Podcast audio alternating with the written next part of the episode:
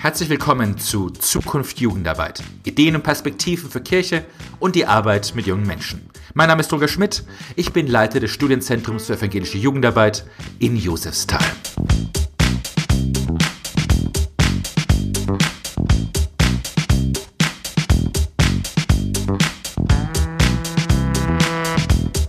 For Future. Aspekte nachhaltiger Bildung heißt die neue Ausgabe des Baugerüsts der Zeitschrift für Jugend- und Bildungsarbeit, die wir mit diesem Podcast vorstellen. In der Ausgabe geht es um Fragen von Nachhaltigkeit, von ökologischer Transformation und tatsächlich ist im Augenblick da, wo ich gerade diese Worte spreche, das Thema ganz aktuell und ganz greifbar. Natürlich die Fridays for Future, ähm, Demonstrationen, die auch dem Heft ihren Namen gegeben haben, sind da ebenso wie gerade ein neuer klimapolitischer Großschlag der bayerischen Staatsregierung, die nun auch das Bundesland Bayern ähm, in den nächsten Jahrzehnten klimaneutral machen will.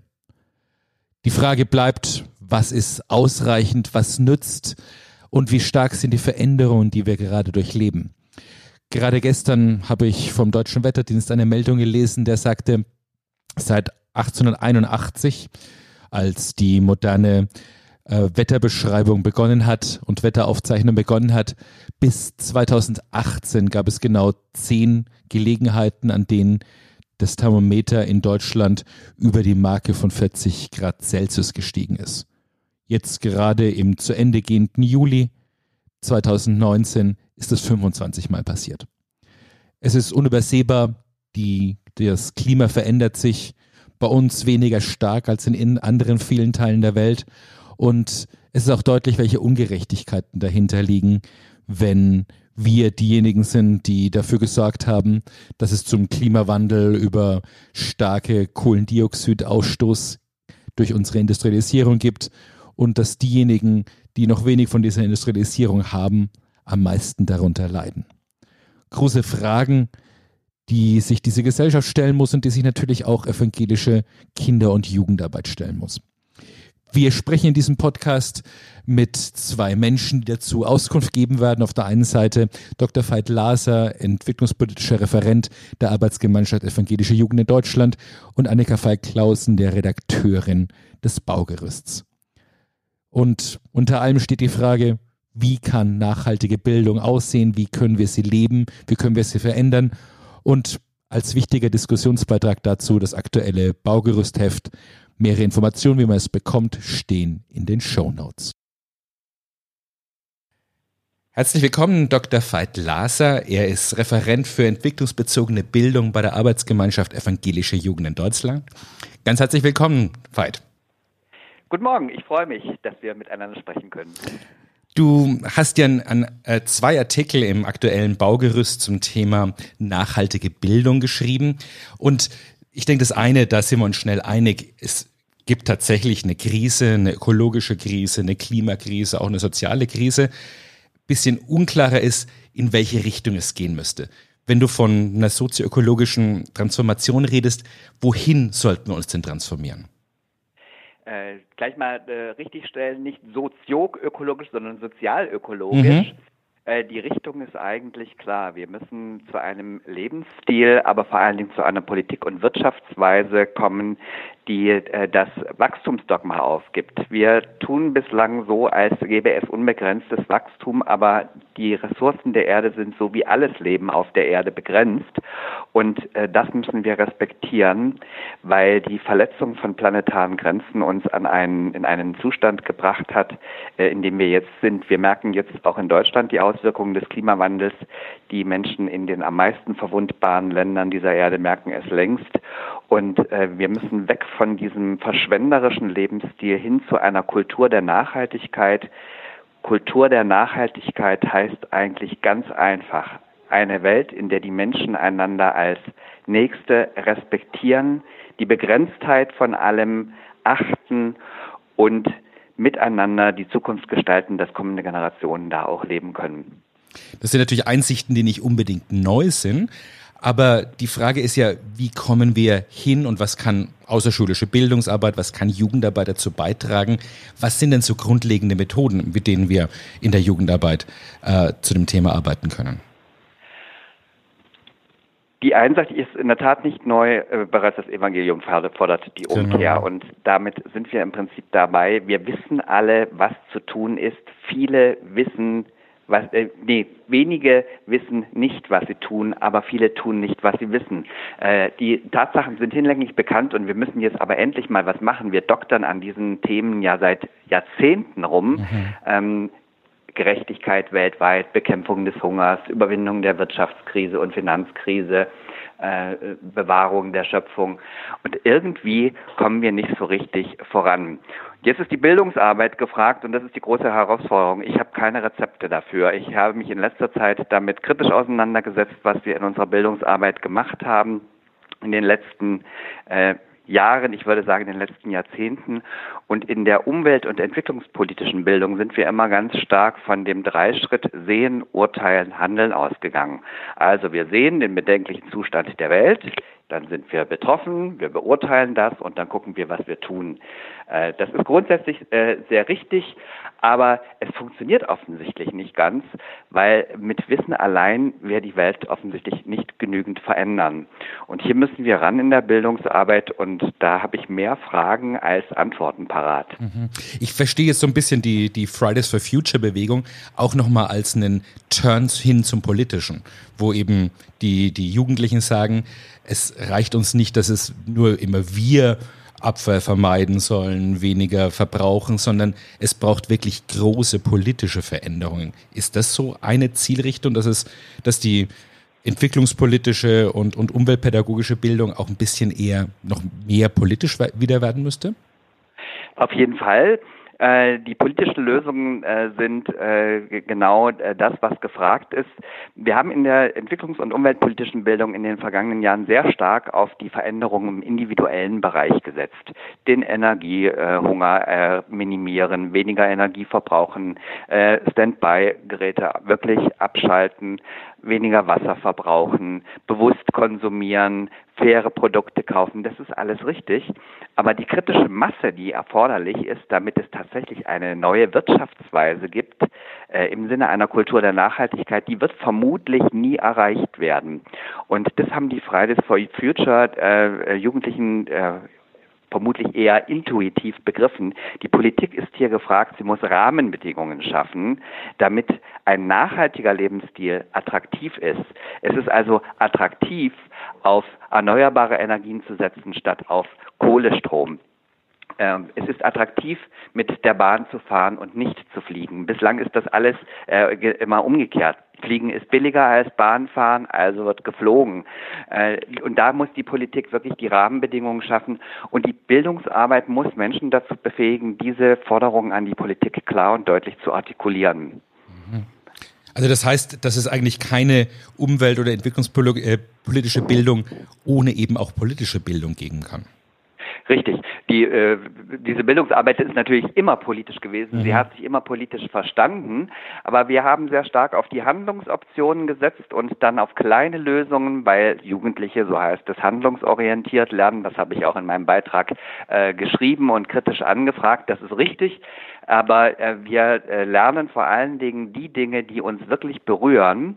Und äh, wir müssen von diesen politischen Fragen äh, berührt sein. Wir müssen merken, wir müssen vermitteln in der Bildungsarbeit, äh, äh, dass das uns unbedingt etwas angeht. Das Private ist politisch, das ist ein alter Slogan der 68er. Ich glaube, dass der so jetzt nicht mehr gesagt werden muss. Es wäre dann wahrscheinlich nicht besonders sexy, aber er stimmt nach wie vor. Äh, wir müssen also wieder viel, viel stärker zu einer Politisierung der Menschen beitragen und ich glaube, da überholt uns die Fridays for Future Bewegung gerade selbst. Sie tun es, nehmen es selbst in die Hand und das kann man nur begrüßen und den jungen Menschen da den Rücken stärken. Und ich denke, was ich auch besonders wichtig finde, ist natürlich auch zu sagen, genau was du, was du auch meintest, es geht natürlich nicht immer nur um jetzt eine umweltpolitische Fragen, sondern eben auch um Fragen globaler Gerechtigkeit. Und was sind da so Möglichkeiten äh, innerhalb der evangelischen Jugend, was wir da auch gerade in dieser Frage beitragen können? Da wäre wirklich tatsächlich äh, es notwendig, den Zusammenhang von das Beispiel Klimawandel ist das, was uns allen unter den Nägeln brennt, äh, weil wir es eben jetzt selbst auch merken. Äh, diesen Zusammenhang von Klimawandel und Klimagerechtigkeit äh, zu sehen, weil ja der Klimawandel in, in, den Ländern des globalen Südens bereits ganz andere Auswirkungen hat. Also in Afrika wird es, äh, gibt es ja bereits viel, viel stärkere äh, Trockenheits- und Dürreperioden äh, und das bei einer wachsenden Überbevölkerung. Und da müssen Lösungen ran. das wird die evangelische Jugend in Deutschland jetzt jetzt äh, nicht äh, alleine richten können, aber darauf aufmerksam zu machen, dass eben Klimawandel nicht nur eine Frage des eigenen äh, Lebens ist, sondern dass es eine Frage der Gerechtigkeit ist. Äh, Im äh, Konsum haben wir die Frage der Gerechtigkeit ganz stark drin, äh, aber Konsum ist ja genau auch eine, äh, also verschwenderischer Konsum, eine der Ursachen äh, für den Klimawandel und äh, das immer in Zusammenhang mit der Gerechtigkeit zu sehen, das ist wichtig, das nicht aus dem Blick zu verlieren. Und das ist, glaube ich, bei der Fridays for Future Bewegung, da bin ich mir jetzt nicht sicher, da, das kann ich nicht wirklich beurteilen. Mhm. Ähm, es wird von den zivilgesellschaftlichen, äh, entwicklungspolitischen Organisationen da auch kritisch geguckt. Na, haben die Jugendlichen jetzt nicht nur ihre eigenen Interessen im äh, Blick, sondern gucken auch auf den großen globalen Zusammenhang. Ähm, das würde ich äh, der äh, Fridays for Future Bewegung nicht vorwerfen. Ich würde da nicht mit dem Zeigefinger äh, äh, mich hinstellen und sagen, ihr müsst aber auch, ähm, weil es ist ja genau das. Wenn es ums eigene Hemd geht, dann äh, kriegen die Menschen, ich sage das jetzt mal salopp, den Arsch hoch und bewegen sich. Und das ist in Ordnung so. Und in diesem Zusammenhang ist es aber dann wirklich wichtig, durch Bildungsarbeit zum Beispiel äh, diesen Zusammenhang von Klimawandel und Gerechtigkeit deutlich zu machen. Eben genau in der theoretischen Weise. Und ich denke auch gerade die Stärke von, von Jugendarbeit ist, dass wir auch direkte Erfahrung und direkte Begegnung möglich machen. Also eben zum Beispiel über entwicklungspolitische Begegnungsprogramme, die ja in einer gewissen Weise Klimapartnerschaften sind, wo wir mit Partnerinnen und Partnern, die, dem, die wir begegnen, eben auch darüber reden können, wie sieht denn Umweltschutz, wie sieht Umweltzerstörung, wie sieht äh, Klimawandel bei euch aus? Und dadurch bekommt es nochmal eine, eine viel stärkere Unmittelbarkeit, als wir vielleicht nur auf theoretischem Gebet erreichen können. Genau, die Unmittelbarkeit ist eine große Notwendigkeit. Äh, jugendpolitische äh, Begegnungen sind da, in der Tat internationale Begegnungen sind da ein ganz, ganz äh, wunderbares Instrument. Ist auch schon wieder eine schwierige Geschichte. Mhm. Da wird geflogen. Ich sage immer, wir können von jungen Menschen nicht erwarten, dass sie die globale Dimension ihres eigenen Lebens erkennen und ihnen dann sagen, sie dürfen aber nicht reisen. Das wäre keine Antwort darauf. Ich halte das nach wie vor für eine ganz, ganz wichtige, ein ganz, ganz wichtiges Instrument. Und in der ähm, Begegnungsarbeit ist das auch wirklich in der Praxis mittlerweile ganz stark da. Es gibt, ich kenne jetzt drei, vier äh, konkrete Programme, wo Jugendgruppen sich der Frage der nachhaltigen Entwicklung, der Frage der Bewahrung der Schöpfung des Klimaschutzes miteinander gestellt haben, zum Beispiel auf einer internationalen Klimakonferenz, in einer Begegnung zwischen deutschen und nicaraguanischen Jugendlichen oder ähm, zwei Gruppen, die mit Partnern in West-Papua-Neuguinea äh, zusammenarbeiten und dort ganz spannende Erfahrungen gemacht haben. Da ist dann ein sehr schönes Beispiel, dass da einmal ein deutliches Missverständnis gewesen ist. Es ging um kritischen Konsum und die Partner in West-Papua-Neuguinea haben Konsum im Blick auf Ernährung verstanden und hatten das Programm dementsprechend vorbereitet. Jetzt kamen die deutschen Jugendlichen und haben festgestellt, nee, sie wollten eigentlich über mehr als nur über die Ernährung reden, obwohl das schon Thema genug war, haben das dann angemahnt und dann haben die Partner gesagt, ach so, das ist es, was ihr meint. Sünde. Und dann haben sie unter diesem Aspekt gearbeitet zu einem eben nachhaltigen Lebensstil. Und da war ein ganz, ganz spannendes gegenseitiges Lernen, weil die deutschen Jugendlichen weniger aus der Perspektive der Bibel drauf geguckt haben und da von ihren Partnern viel lernen konnten. ein weiteres wichtiges Feld vom erfahrungsorientierten Lernen ist natürlich auch Spielpädagogik. Und in dem zweiten Beitrag in diesem Baugerüst stellst du ja ein Spiel vor, das ihr entwickelt habt und das jetzt auch sehr erfolgreich an vielen Stellen gespielt wird. Kannst du dazu was sagen? Mhm. Wir haben dieses Spiel mit einer Arbeitsgruppe entwickelt und haben uns gefragt, welche religionspädagogische Dimension hat eigentlich globales Lernen. Das merkt man bei dem Spiel nicht gleich auf den ersten Blick, weil da sind zwar Bibeltexte mit angegeben, aber das ist eher die Oberfläche. Äh, bei dem Spiel geht es aber grundsätzlich um die Frage nach dem Menschsein. Und das ist eine wichtige äh, Perspektive für die äh, Bildung für nachhaltige Entwicklung, dass wir uns auch den Fragen von Scham und Ohnmacht stellen. Der Zustand der Welt, wie er ist, die ganzen großen Krisen, ich mache jetzt den Lasterkatalog nicht auf, die lösen ja, wenn man damit konfrontiert wird, und man wird ja tagtäglich damit konfrontiert, oft auch Scham aus. Ähm, Ohnmachtsgefühle. Und das haben wir in der Bildungsarbeit bislang zu wenig ähm, äh, beachtet und das versucht dieses Spiel implizit zu ähm, berücksichtigen. Wir haben dort Dilemmasituationen. Ein Beispiel, du findest Fast Food nervig, aber der Junge, den du süß findest, will sich heute Abend mit dir in einem Fastfood-Restaurant treffen. Und diese Frage, diese Situation gibt genügend Diskussionsstoff und wird jetzt mit ganz, ganz verschiedenen anderen Fragen kombiniert und kriegt immer wieder neue Perspektiven. Was sagt deine Familie dazu? Bist du frei in deinen Entscheidungen? Was macht dich unglücklich? Und da kommt dieser Aspekt auch der Emotionen mit rein, äh, der ganz wichtig ist, die Auseinandersetzung äh, mit den eigenen Emotionen in diesem großen Thema Nachhaltigkeit. Das versuchen wir mit diesem Spiel. Es ist also ein, kein Spiel, wo es einen Anfang und ein Ende gibt. Die Gruppe entscheidet selbst, wie lange sie das macht. Man kann das auch zu zweit spielen. Und äh, es geht nicht darum, äh, wer gewinnt, sondern dass am Ende niemand verliert. Es ist eine spielerische Lernanregung, eine Anregung zum Nachdenken, die Perspektive auf gewohnte Lebensmuster zu verändern und miteinander ins Gespräch zu kommen. Sehr toll. Und da auch herzliche Einladung natürlich, das auszuprobieren. Das kann man direkt bei der AJ bestellen? Das Spiel ist äh, gerade noch vergriffen. Wir haben also 1000 Exemplare in fünf Wochen ähm, verschickt. Das passiert uns nicht wirklich alle Tage, dass das so schnell geht.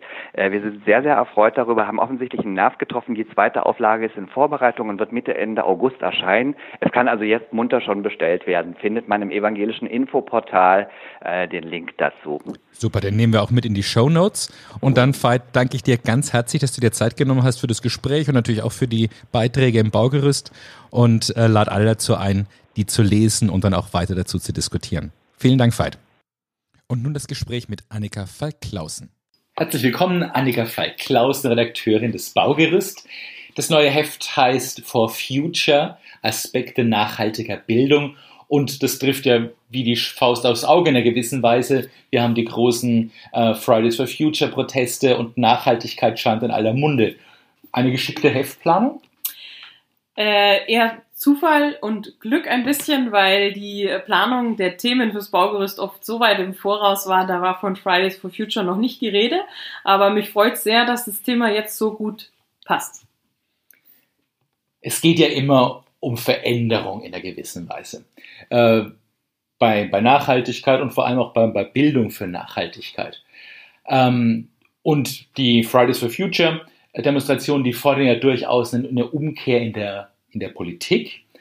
Aber im Heft geht es auch um andere Aspekte, nämlich auch um die persönliche Veränderung. Genau, also ähm, ich habe mit dem Nachhaltigkeitsforscher Johannes Ferch zum Beispiel ein Interview geführt und der hat eben äh, darüber erzählt, dass man in den 70ern verstärkt versucht hat, Politik und Unternehmen, Wirtschaft äh, zum Umdenken zu bekommen und dann gemerkt hat, äh, da wird man nicht ans Ziel kommen und äh, eben dann äh, den Schwerpunkt gelegt hat auf Bildung, dass man auf den Einzelnen geht, dass jeder sein Leben und seine, äh, seinen Lebensstil so weit verändern kann, um eben na zur Nachhaltigkeit beizutragen. Äh, und äh, dafür gibt es einige Tipps in dem Heft. Genau, da gibt es, wenn wir natürlich fragt das Baugerüst auch nach der Rolle von Kirche und Jugend mhm. dabei an der Stelle und es gibt tatsächlich eine ganze Reihe von sehr guten Projekten. Welche fandest du denn besonders interessant in der Arbeit am Heft? Mhm. Also es gibt äh, erstmal so, wenn man auf der großen Ebene guckt, äh, Mechthild Belz aus Württemberg erzählt erstmal, äh, wie kann sich äh, Jugendarbeit, ein Jugendverband äh, verändern, wie kann man da dazu beitragen, indem man einfach sagt, äh, wir äh, trinken in unseren Besprechungen nur noch fair gehandelten Kaffee und gucken, dass das Gemüse und das Obst aus der Region kommt, äh, so im Kleinen. Das ist ja wirklich, oft fängt es im Kleinen an äh, wir haben aber auch andere äh, Projekte, die wir vorstellen. Zum Beispiel Freiwilliges Ökologisches Jahr, was nach wie vor bei den äh, jungen Leuten äh, nach der Schule sehr beliebt ist, äh, wo jeder was dazu beitragen kann und wo auch, wo es Befragungen gibt, äh, wo, glaube ich, 80 Prozent gesagt haben, durch dieses freiwillige ökologische Jahr habe ich selbst meinen Lebensstil stark verändert. Und äh, gibt es ja dann auch weiter. Viele entscheiden sich dann auch äh, für Berufe in dem Bereich. Also da gibt's äh, wirklich tolle Projekte.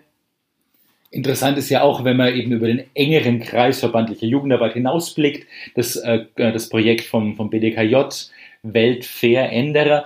Kannst du dazu noch ein bisschen was sagen? Genau, das ist äh, eine schulbezogene Jugendarbeit. Die haben äh, angefangen mittlerweile ähm, äh, Tausende von, Ju von jungen Leuten in ganz Deutschland eben in verschiedenen Bistümern äh, wurde das schon umgesetzt, äh, wo es an den Schulen dann so Zelte gibt mit äh, einem Fair Café und eben mit den Themen äh, auf diese Themen hingewiesen wird und auch die Jugendlichen dazu gebracht werden, äh, ihr Leben ein Stück weit zu verändern, um enkeltauglich zu werden. Das äh, finde ich einen schönen Begriff in dem Zusammenhang, weil nachhaltig äh, finde ich äh, ist ein bisschen ausgelutscht. Ja, das ist ja tatsächlich so eine Aufgabe bei den Begriffen. Also ich meine, schon in unserer nicht so langen Lebenszeit war viel von Umweltschutz die Rede, von Ökologie, alles Begriffe, die natürlich immer noch wesentlich sind. Nachhaltigkeit als neuerer. Aber von wie, wie viel Aktualität braucht Nachhaltigkeit? Ähm, ja, unheimlich. Also das sieht man ja jetzt bei den Bewegungen, einfach bei äh, Fridays for Future, glaube ich, dass das eine Generation ist, die einfach gesagt hat, wenn wir noch weiter so leben wollen auf dieser Erde und äh, dann muss sich jetzt was ändern und wir müssen gemeinsam was ändern. Also ich finde eigentlich diese Bewegung wirklich äh, toll. Es gibt auch Autorinnen im Heft, die da ein bisschen skeptisch sind, die äh, sich fragen, ob das wirklich so nachhaltig ist, auch die Bewegung, ob die wirklich nachhaltig ähm, eben Punkte hat, ganz konkrete Punkte, die fehlen ja teilweise noch so ein bisschen, was sich ändern muss und ähm, die haben zwar viele Forderungen, aber die Lösungsansätze fehlen noch so ein bisschen. Aber es muss sich eben was ändern und es kommt von den Jugendlichen selbst und ähm, ich glaube, deswegen ist es auch so erfolgreich.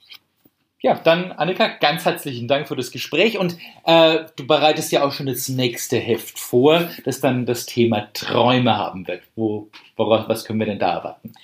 Genau, das ist wieder ein äh, ganz anderes äh, Thema. Also bei Nachhaltigkeit haben wir auch viel konzeptionelle Parts eben drin. Träume ist dann wieder mehr so, ähm, ja, kann man tiefer gehen. Äh, womit, wovon träumen Jugendliche heute? Gibt es äh, unterschiedliche Träume verschiedener Generationen auch? Ähm, zu welchen Träumen darf ich als äh, Mitarbeiter in der Jugendarbeit wirklich anleiten oder welche sind vielleicht auch äh, so unrealistisch, dass ich dazu nicht anleiten sollte? Also, dass man es immer wieder ähm, Träume und Jugendarbeit auch äh, in Beziehung setzt. Das äh, wird ein ganz anderes Heft, aber durchaus auch äh, spannend. Ganz herzlichen Dank, Annika. Danke. Das war Zukunft Jugendarbeit, der Podcast aus dem Studienzentrum für evangelische Jugendarbeit in Josefsthal. Die nächste Folge wird nach dem Ende der Sommerpause, so etwa Mitte September, erscheinen. Der Podcast lässt sich bei Apple Podcasts abonnieren und wo es sonst noch Podcasts gibt. Damit verpasst du dann keine Folge. Über Feedback freue ich mich sehr. Wenn es euch gefallen hat, schreibt eine Kritik und teilt den Podcast mit anderen. Tschüss und bis zum nächsten Mal.